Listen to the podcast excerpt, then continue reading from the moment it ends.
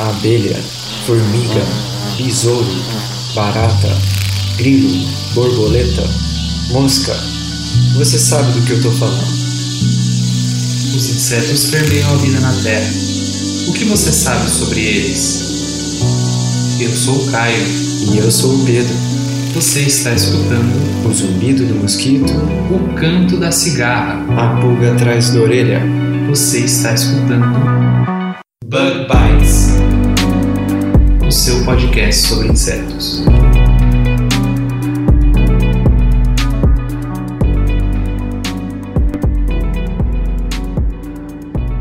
Está começando mais um Bug Bites falando diretamente da Toca do Besouro Studios. e hoje nós estamos voltando com a nossa série Naturalistas, que trata de contar um pouco sobre a história de grandes pesquisadores do mundo natural lá do passado. E neste episódio aqui nós falaremos de um dos nomes mais importantes, ou provavelmente o mais importante, nome da entomologia no Brasil. E quem vai estar aqui comigo hoje é um dos hosts aqui do Bug Bites, que é o Felipe. Dá um oi pro pessoal aí, Felipe. Olá pessoal do Bug Bites, estou aqui de novo nesse junto com o Bruno para gravar mais um episódio dessa série que já tem o que, Bruno? Acho que três episódios, três, quatro episódios. Isso. No primeiro episódio a gente falou sobre o Fritz Miller, depois é, falamos sobre o Fabre, né? E agora a gente vai estar falando de ninguém menos que o Costa Lima, não é não, Felipe? Exatamente, exatamente. Um dos nomes mais populares da, da entomologia agrícola, né? Um dos fundadores do campo do, do estudo da entomologia agrícola no país. Exatamente, né? É um pesquisador muito importante e a gente vai entender nesse episódio um pouco do porquê, né? E um pouco do trabalho dele, o que, que ele fez que acabou tornando ele uma pessoa tão importante na entomologia agrícola e até mesmo no seu início de carreira ali na entomologia médica. Bom, mas antes de a gente falar um pouco sobre esse grandioso pesquisador brasileiro, eu gostaria de aproveitar para agradecer a todos que estão apadrinhando o Bug Bites. Para mantermos a plataforma do Bug Bites, nós temos alguns custos, né? E o apoio dos nossos ouvintes nos ajudam muito, inclusive para melhorarmos a qualidade do nosso conteúdo. Por isso, muito obrigado a todos vocês que já nos apoiam. E se você quiser nos apoiar, caso não apoie, na descrição desse episódio haverá um link explicando como isso pode ser feito. Tudo bem? E um outro recadinho é o seguinte: nós ficamos muito felizes ah, quando recebemos a interação de vocês. Então, todo mundo está convidado a entrar em contato conosco e a comentar sobre os nossos episódios e a dar sugestões para a gente. A gente gosta quando vocês nos mandam mensagens e o Bug Bites está presente nas redes sociais mais populares. Então, se você é nosso ouvinte e nunca nos mandou nenhuma mensagem, que tal nos escrever depois de ouvir esse episódio? Toda a equipe do Bug Bites ficaria muito honrada, tudo bem? E, sendo assim, recados dados, bora falar sobre o Costa Lima, filho? Vamos lá, então. Vamos lá. Como que você conheceu a respeito do Costa Lima, Bruno? Como que você ouviu o nome dele pela primeira vez? Ou, ou acabou vendo o trabalho dele em algum lugar? Como é que foi isso? Cara, eu comecei a ouvir sobre o Costa Lima quando eu precisei pesquisar mais a fundo sobre alguns insetos e eu não encontrava nada na internet, né, nada ah, nos livros que eu tinha né, sobre alguns insetos em específico. E eu fui encontrar só nas obras do Costa Lima, né?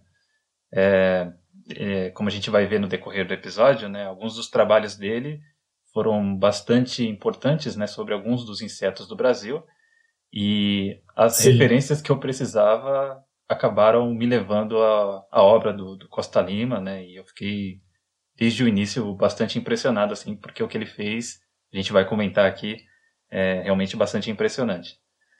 E você, como Uhum. você, qual, Entendi. qual, qual foi o seu contato assim? É, então, foi justamente como pesquisando coisas na internet. Um dia eu acabei encontrando um livro, um, um link escrito em Insetos do Brasil, daí eu cliquei. Era um, um arquivo, é um PDF digitalizado é, de um livro bem antigo, mas eu comecei a ler, achei bem interessante. E fui pesquisar mais, e acabei descobrindo é, que existiam outros volumes, etc., desse livro. E daí foi assim, fui, fui pesquisando sobre insetos, acabei chegando nesse material, é, acabei ficando preso ali na leitura porque é uma leitura muito gostosa de ser feita E porque eu gosto também de livros antigos de entomologia, etc. Tem um charme, né, livro, livro antigo. Então foi, foi assim, basicamente. É, eu também sou meio suspeito para falar, porque eu também sou meio rato de sebo, sabe? Gosto de ficar indo Sim. nos sebos, pegar uns livros antigos assim, e geralmente esses de zoologia antigos são muito legais assim. Eu gosto da, das ilustrações, Exatamente. não sei, tem alguma coisa dos livros antigos assim que os novos não tem tanto, né? Um charme mesmo, né? Sim, exatamente. As ilustrações, as ilustrações do livro, dos livros do Costa Lima são muito bonitas e aí isso ajudou a ficar ali interessado. E foi isso, assim, lendo para fazer algum trabalho, às vezes, ou por por prazer mesmo e acabei descobrindo. Mas foi isso, então vamos, vamos começar a falar sobre a história de vida do, do Costa Lima. Quem foi o Costa Lima e o que, que ele fez para a entomologia no Brasil? Vamos lá.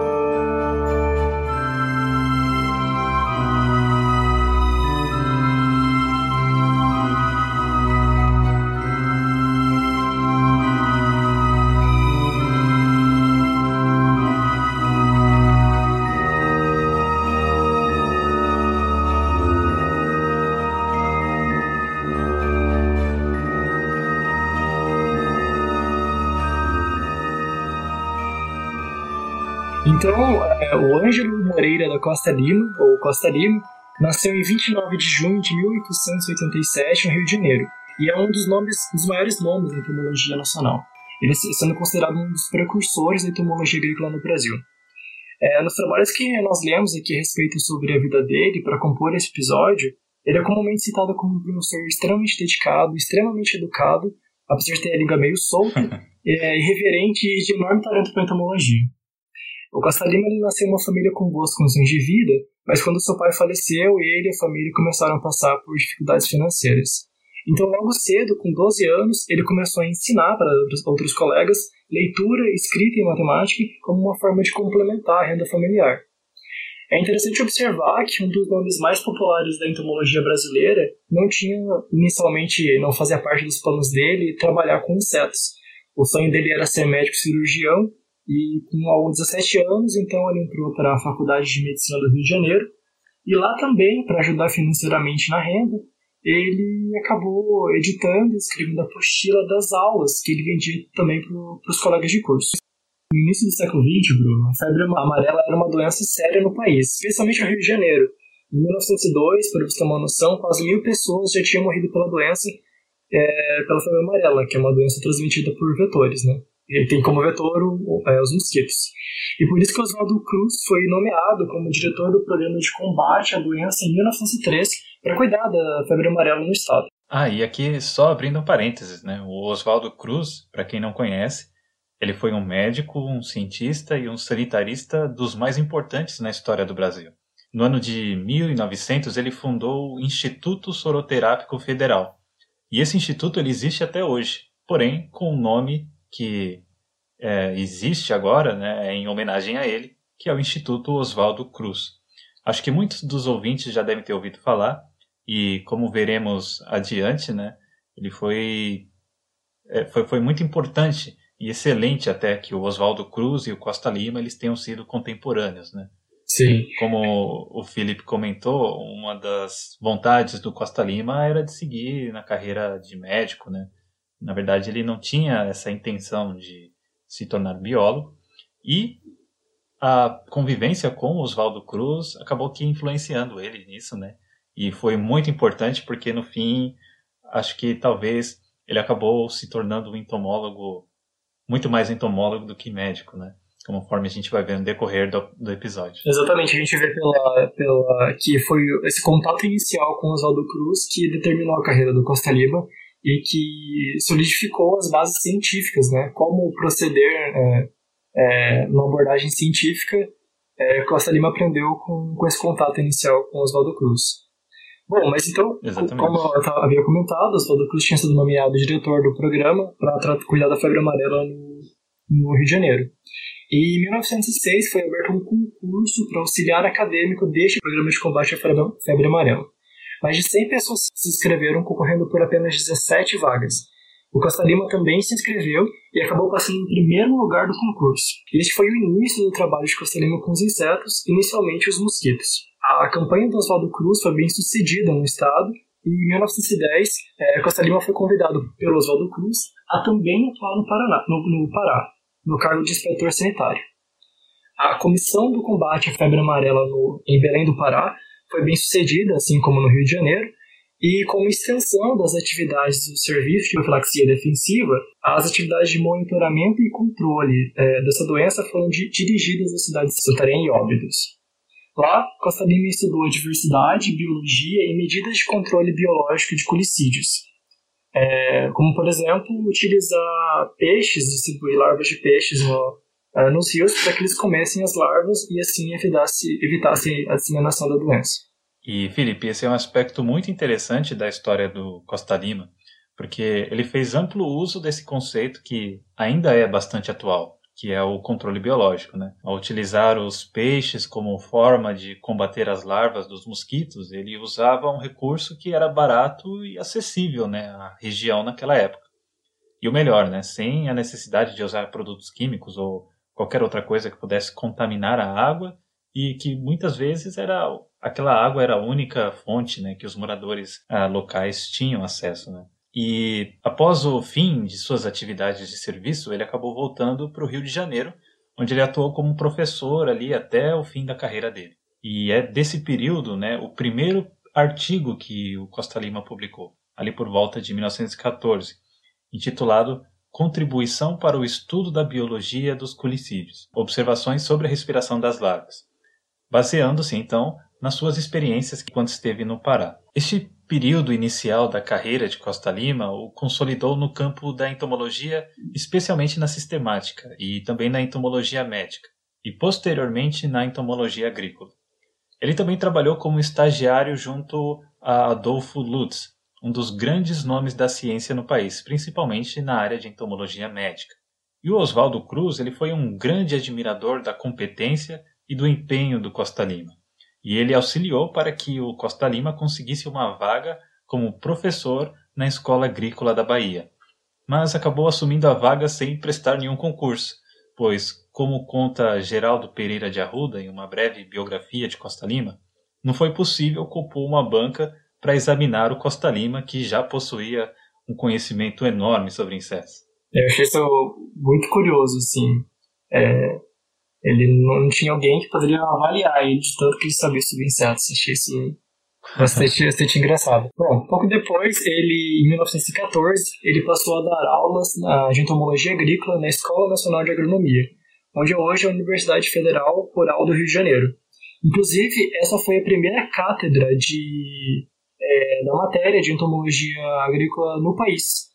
Foi então ocupada por Costa Lima. E lá ele trabalhou até ser forçado a se aposentar aos 70 anos de idade. Logo no início das suas atividades como professor, Costa Lima, junto a outros cientistas, foram, foi responsável pela criação da Sociedade Brasileira de Ciências em 1916, hoje chamada de Academia Brasileira de Ciências.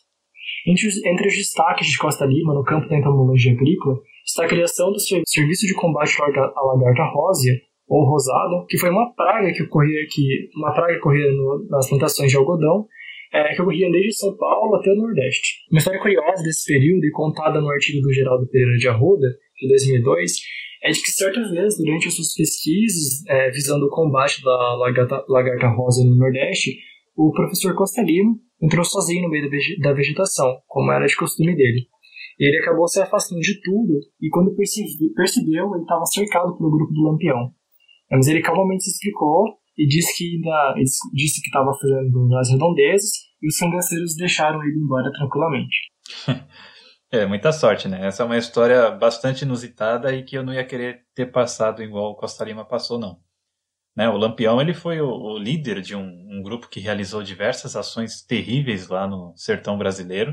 Né? Eles faziam saques, sequestravam, Sim. torturavam, matavam diversas pessoas mas felizmente o Costa Lima se saiu bem nessa história, já que nem o grupo de Lampião resistiu ali a um bom bate-papo sobre os insetos, né? Afinal, o cara entendia muito, né? Deve ter conseguido convencer eles da melhor forma.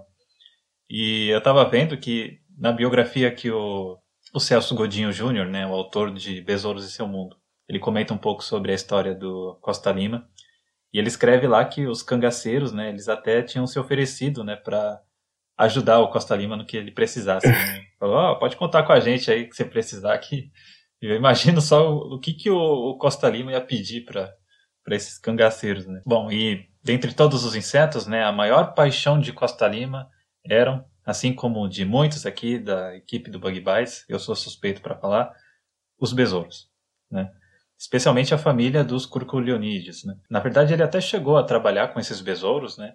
E é um nome importante na identificação e controle de um curculionídeo que atacava os cafezais, né? a broca do café, cujo nome científico é Hipotenemus rampei. Entre 1920 e 1926, ele foi chefe do Serviço de Vigilância Sanitária Vegetal do Instituto Biológico de Defesa Agrícola e, junto a outros pesquisadores, foi responsável pelo Plano de Controle da Broca do Café, uma das principais ameaças a cultura do país naquela época, né, especialmente no século XX, já que a cultura e exportação do café no Brasil eram extremamente importantes economicamente. Né?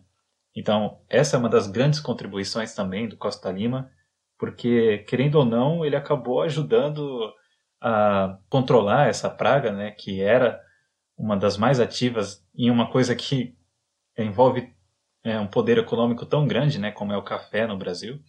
E o Costa Lima atuou né, no controle dela, e isso foi realmente bastante positivo. Exatamente. Só uma coisa que é uma curiosidade sobre a, quando ele atuou no, é, no Serviço de Combate à Lagarta Rosa, é que eles divulgaram, eu achei bastante interessante a preocupação do Costa Lima com entregar essas informações adequadamente para as pessoas. Então eles publicaram livre, livretos, no caso do, da Broca do Café também, eles publicaram livretos que é para distribuir para os agricultores e com uma linguagem mais simples, assim, uma linguagem coloquial, para que as pessoas pudessem entender realmente é, como identificar a praga, o que, que ela fazia e quais seriam as, as consequências de não seguir o que o, o, o grupo do Costa Lima estava pregando ali como estratégia de combate. Então, achei isso bem legal, a preocupação dele em entregar essas informações de forma fácil né, para os agricultores. Né, isso é bastante interessante, né? Querendo ou não, o Costa Lima já atuava ali como uma espécie Exatamente. de divulgador científico. Exatamente. Convertendo o conteúdo técnico ali para o pessoal que não entendia bem, né, aquela questão. E, enfim, até nisso ele acaba Sim, servindo de exemplo para nós, né? Da importância de você levar esse conhecimento mais técnico para de uma forma adaptada, né? Porque não adianta você apresentar o conteúdo para as pessoas e cheio de termos técnicos e um monte de expressões que elas não vão entender ou é. compreender perfeitamente. Né? E bom, após a sua identificação e metodologia de combate à broca do café, o Costa Lima ele continuou desenvolvendo suas atividades lá no Instituto Oswaldo Cruz e na Escola Superior de Agricultura e Medicina Veterinária como pesquisador e professor também. É, as suas publicações refletem a sua história e interesses de pesquisa na entomologia. É, Concentram-se inicialmente na entomologia médica e veterinária e posteriormente elas passam a abranger mais o campo da taxonomia e da sistemática. Durante toda a sua vida, ele publicou 322 trabalhos científicos, mas sem dúvida sua maior contribuição para a entomologia foi uma série de livros, livros chamada Insetos do Brasil, estes livros foram publicados em 12 volumes, ou tomos, como são chamados também, durante os anos de mil, entre os anos de 1938 e 1962, ou seja, ao longo de 24 anos. Eles tratavam em cada livro de uma ou mais ordens de insetos que é, ocorriam no Brasil. Inclusive, Bruno, foi através da, do Insetos do Brasil que eu acabei tendo meu primeiro contato com, com Costa Lima, né? Por justamente essa coleção de livros que eu encontrei na internet. Inclusive, uma curiosidade, uma coisa até, é que o site da UFRJ, a UFRJ tinha um site específico só sobre o Costa Lima, uma biografia bem, biografia bem pequenininha, e os 12 tomos disponíveis em PDF escaneados é, para você baixar gratuitamente. Só que, do nada, esse site ficou é, durante tipo, um ano, assim, é, no ar. E do nada eles tiraram esse site. Eu nem, não sei, não sei por que eles tiraram. E, e daí agora você consegue encontrar os PDFs só assim, espalhados pela internet em sites aleatórios. De, de fato, eu até, até mandei uma mensagem para um e-mail para não sei se eu mandei e-mail certo, ou se eles não. Acho que eles não me responderiam mesmo. Mas eu mandei um e-mail pra, pra biblioteca da UFRJ perguntando, tipo, ah, o que aconteceu com os livros, ou os PDF, aconteceu com o site, etc. Mas eles nunca me responderam, então. Nossa, eu não sabia. Eu, eu já cheguei a ver os links, né, pro, para essas edições virtuais que tinham, né, do, do Insetos do Brasil.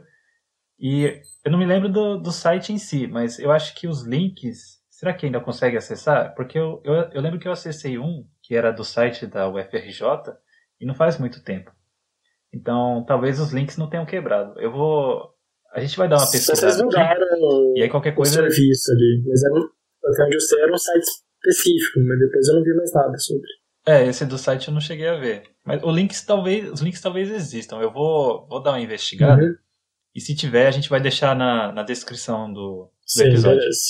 Aí para quem está ouvindo, quem, quem, quem tá ouvindo vai poder dar uma conferida no, no que, que é esse trabalho imenso que é que são né, os insetos do Brasil, essa, essa série de livros. Exatamente. Bom, e o início deste enorme trabalho ele se deu entre os anos de 1935 e 1937, quando Costa Lima ele publicou na revista O Campo vários artigos a respeito de 19 ordens de insetos que sabia-se que existia no país. Posteriormente, ele compilou, revisou e expandiu os artigos originais publicados na revista O Campo, e assim surgiu o primeiro tomo da coleção Insetos do Brasil, no ano de 1938.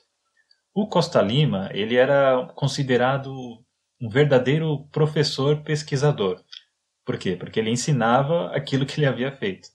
E como professor de entomologia agrícola, na época das publicações, o intuito inicial do livro era de caráter suplementar apenas, né? Aquelas aulas que ele ministrava. E eram sempre de distribuição gratuita isso, alunos. Isso é muito legal. É, então, isso que é incrível, né? Porque hoje em dia já é uma coisa difícil você imprimir um livro e distribuir Sim, exatamente. Imagina tempos exatamente. atrás. Isso é uma, eu acho curioso porque agora você consegue encontrar algumas edições perdidas aí de, é, dos insetos do Brasil em sebos, né? Eles têm que comprar, obviamente. Uhum. Então eu acho eu fico espantado, assim, de que era de distribuição gratuita na época, né? Achei isso bem, bem legal. É, hoje, para ser sincero, eu acho difícil acontecer isso. Porque Sim. se você pensar que. São livros grandes, não são livros Eram 12 pequenos. volumes. É, exato. O fato dele ter disponibilizado gratuitamente também esse conhecimento que era Sim. dele, né? Enfim, trabalho envolvido. Ele podia ter publicado até por uma editora externa ali, porque ele publicou pela, pela universidade, né? Ele podia ter publicado externamente Exato. e ganhado dinheiro em cima disso. Exato, né? E uma das coisas que o Costa Lima sempre sofreu ali foi para ganhar dinheiro. Sim, disso, exatamente. Porque ele, ele tinha a vida familiar dele, né? E também tinha a vida acadêmica e às vezes não conseguia conciliar bem tudo Sim. isso, né? Que nem como a gente comentou, ele começou a dar aulas muito cedo, né? Com 12 anos de idade ele já já estava virando professor, porque ele precisava ajudar no, no sustento da família, né? Então, foi realmente assim um, uma contribuição enorme assim que ele deu para a entomologia brasileira em disponibilizar todo esse seu trabalho gratuitamente. Né? Isso realmente é, é incrível mesmo. Mas então ele logo percebeu né, que havia uma biodiversidade enorme no Brasil e que não havia sido compreendida só naquele primeiro volume dos insetos do Brasil. Então ele acabou percebendo a necessidade de uma obra que abrangesse uma fauna ainda maior de insetos brasileiros. Então, ao total, foram 12 publicações a respeito de várias ordens, alguns com mais de um volume, por exemplo, Coleóptera, Lepidóptera e É, Menor. Coleóptera, é, Coleóptera possui três volumes e os outros, as outras ordens, Lepidóptera e Menóptera, tem dois livros para cada. Eram tipo uns livros de, de umas 500 páginas, assim, cada um. Eles são enormes, né? É, é bem assustador até porque é bem massivo também, né? E você pensa na dificuldade que era fazer pesquisa naquela Ah, época, porque Exatamente. novamente, né? Hoje a gente tem as facilidades da, da Sim. modernidade. É, é, quem, quem for atrás dos livros vai ver que ele cita bastante material, às vezes, da França, é, Alemanha, é, artigos, né? E ele transcreve, ele, ah, tem muita coisa que não está nem traduzida, assim, só transcreve o artigo em francês mesmo, dentro do, dentro do Insetos do Brasil. E como era difícil, imagina, para chegar até ele, alguém tinha que ele tinha que realmente estabelecer contato com pesquisadores do mundo inteiro, como ele tinha, é, contato com esses pesquisadores, mas era o único jeito das pessoas mandarem diretamente um artigo ali impresso para ele e para ele ler tudo isso e compilar no, no Insetos do Brasil. Realmente, assim, uma coisa não tem nem como imaginar hoje em dia com a facilidade que a gente tem. Exatamente, né? E você vê que se a gente se situar na época em que ele estava, era década de 30, Sim. né? O que, que era a tecnologia no Brasil? Não, imagina mandar uma carta. Imagina mandar uma carta de um país para outro. É navio, eu acho, né? Exato. né? Jeito. Eu acho incrível que as cartas chegavam ainda e retornavam também. Talvez fosse mais eficiente lá o, naquela época o serviço dos Correios do que, do que atualmente. Ah, é. Pode ser que sim, né? Pode ser que. Talvez hoje a gente não tenha muitos motivos para ficar é, feliz. Nada se extraviar. A versão atual. É. é. Bom. E vale comentar, né, que tudo isso que o Costa Lima fez foi realmente assim um trabalho de uma baita ousadia, porque o Brasil é um país mega diverso em quantidade de espécies, né? E qualquer tentativa de adaptar isso a uma série de livros é um verdadeiro ato heróico, né? Sim. Porque mesmo hoje em dia você tem diversos pesquisadores assim que acabam focando numa determinada área de insetos e para eles, até para eles seria um desafio você fazer um livro que abordasse as quase todas as ordens de insetos do Brasil, né? Isso é uma coisa que eu tenho pensado assim ultimamente porque uh, para quem ouviu o meu episódio de apresentação dos novos ouvintes do meu episódio de apresentação eu falei que eu gostava dos, dos besouros no começo, ainda gosto, obviamente, mas, mas que agora eu estudo Neuróptera. E justamente porque é uma das coisas que hoje em dia eu penso, eu penso que era loucura, assim, estudar besouros, porque é muita coisa, assim, sabe, é algo que é assustador, é, pra você fazer sentido dentro daquela diversidade enorme, é, assim, ter um conhecimento extraordinário, assim. Então, eu fico feliz que eu passei a estudar uma ordem menorzinha, é, que você consegue entender mais o todo dela do que os besouros, realmente sim. E no caso dele, não só ele não estudou só apenas os besouros, né? Ele fez uma obra abrangente para todas as ordens de insetos que tinha no Brasil. Então, realmente, Exatamente. realmente assim, um trabalho é, heróico. É, eu sinceramente não conheço muitos pesquisadores do Brasil além dele que são referência para pesquisadores de várias ordens diferentes de insetos. Né? Quase todo mundo tem é, referências no Costa Lima. Né? Isso é uma coisa bem impressionante. Assim. E bom, como a gente comentou, né, os primeiros volumes eles foram custeados totalmente pela Escola Nacional de Agronomia, com apoio do diretor e amigo Heitor Vinícius, né, da Silveira Grilo. E os outros tomos eles puderam ser publicados com apoio do CNPq e outras instituições, né? E sim, todos esses livros sempre foram distribuídos gratuitamente Eis aí a importância das verbas do CNPq, uhum. né? Tão discutidas aí nos últimos tempos pois até é. hoje. É, só uma coisa que o Heitor Vinícius da Silveira Grilo, ele não era entomólogo. Eu achei isso um desperdício, porque o nome dele, o sobrenome dele é Grilo. Cara, eu achei isso um desperdício, desperdício esse sobrenome, mas enfim. Não, ele realmente, não, é outra, né? uma pena mesmo. Mas enfim. É verdade. Sim, isso é muito legal. Cara, seria muito legal. Muito legal, bobeou, bobeou. É... Pior que se a gente for parar pra pensar, o próprio Costa Lima não chegou a ser entomólogo de fato, né? Porque ele era um estudante de formado em é, medicina. Exatamente. Mas que desempenhou muitos trabalhos, né, em entomologia. É, ele não tinha um, ele não mas, tinha enfim, um papelzinho, né, falando que ele, que ele era entomólogo, mas, Isso. mas todo mundo que estuda insetos é entomólogo, né? Ou só... É, até porque até porque nessa época talvez não houvesse nem faculdade de biologia exatamente, né? Naquela época o pessoal era tido como naturalista. Exatamente. É, é, na verdade é uma tendência né, da ciência atual, ela é específica. Antigamente as pessoas é, abordavam várias áreas, sobre os naturalistas, né? Isso é bem, bem frequente. Acho que outros episódios da, da série Naturalistas, acho que as pessoas vão perceber isso também, que antigamente as pessoas tinham um amplo aspecto, é, espectro de de áreas que, que elas estudavam, e hoje em dia a ciência é um pouco mais restritiva, né? ela é mais específica para uma família, para um gênero, às vezes. No prefácio do volume final, né, ou tomo final dos Insetos do Brasil, ele conta que desejava publicar ainda mais sete volumes. Mas realmente, assim, é, você pensa, né? É porque ele, ele acabou sendo limitado, né? Como a gente vai, vai comentar Uhum. depois. Mas é, é um cara que dedicou a vida dele mesmo a esse Sim, assunto, né? Não tinha essa intenção e mergulhou de cabeça na entomologia.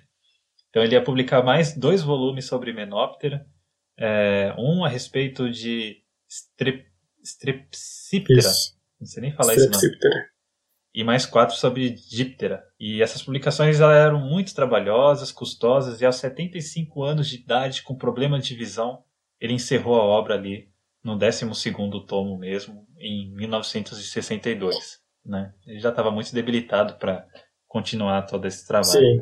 É, uma coisa que eu acho bastante interessante nos livros da coleção Insetos do Brasil é como que a leitura é fácil e empolgante e ela é cheia de, no- de observações pessoais feitas pelo Costa Lima, o que denota o conhecimento prático que ele tinha a respeito dos insetos. O livro foi um sucesso imediato e recebeu elogios de, entomólogo, de entomólogos do país, do país todo requisitavam cópias das publicações diretamente para Lima e ele as enviava gratuitamente, além de prestígio internacional.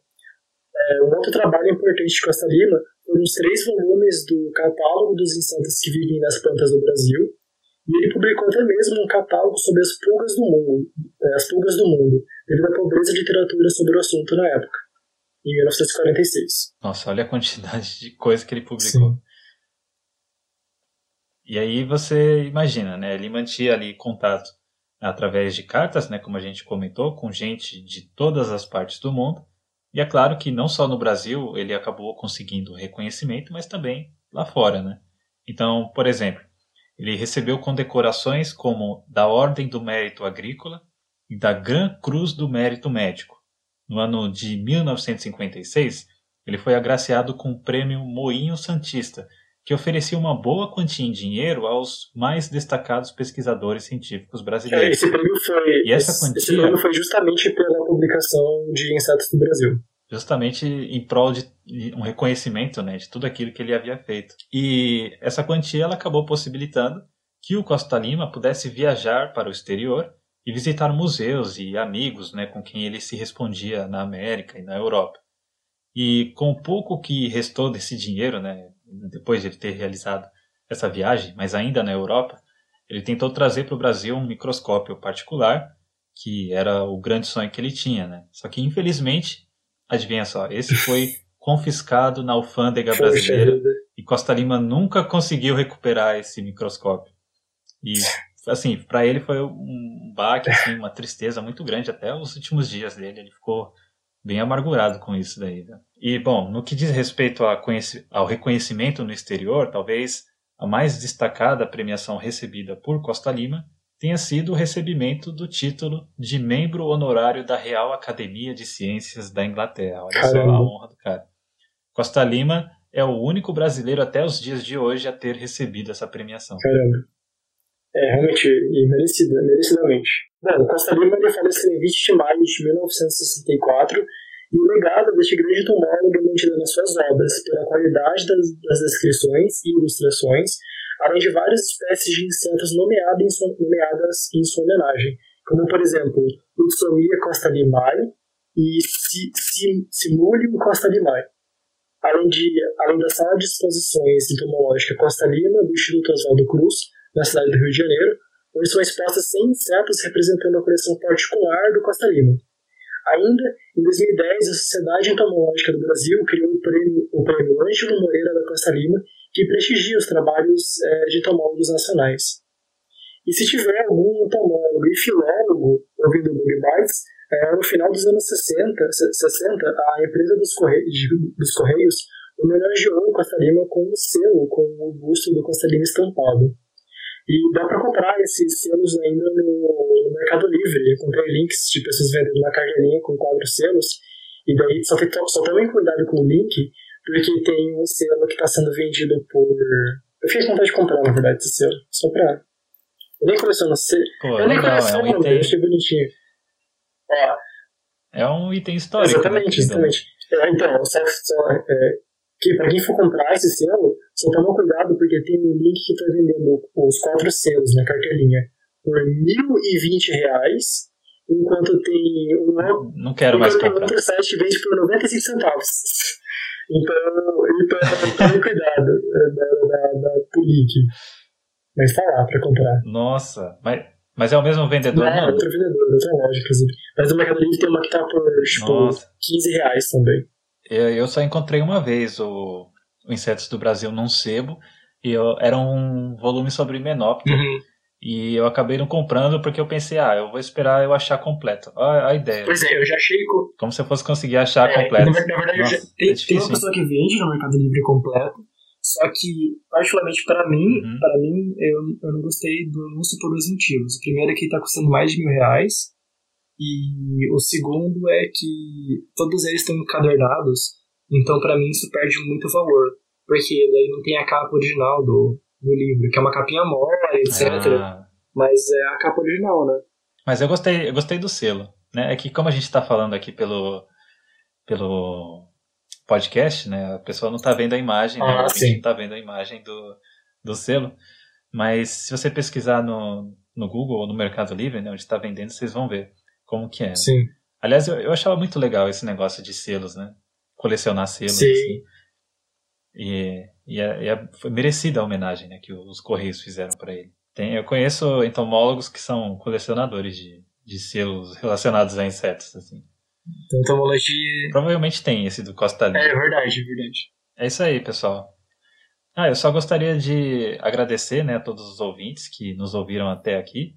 É, como eu comentei lá no início do episódio, a gente aprecia muito né, a interação de vocês. Então, se vocês quiserem comentar com a gente o que, que vocês acharam, né, desse episódio, o que, que vocês acharam do Costa Lima, se vocês já conheciam o Sim. trabalho dele, ou se vocês já conheciam as obras dele, né?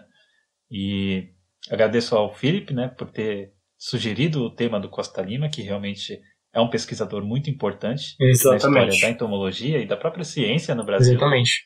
E eu aprendi bastante, né? Foi, foi muito interessante conhecer a história dele. É. Bom, eu também agradeço todo mundo que estava ouvindo o episódio até agora.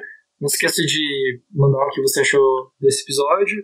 Não esqueça de nos seguir nas redes sociais, Instagram, no Facebook, no YouTube também. Importante, a gente tem um canal no YouTube.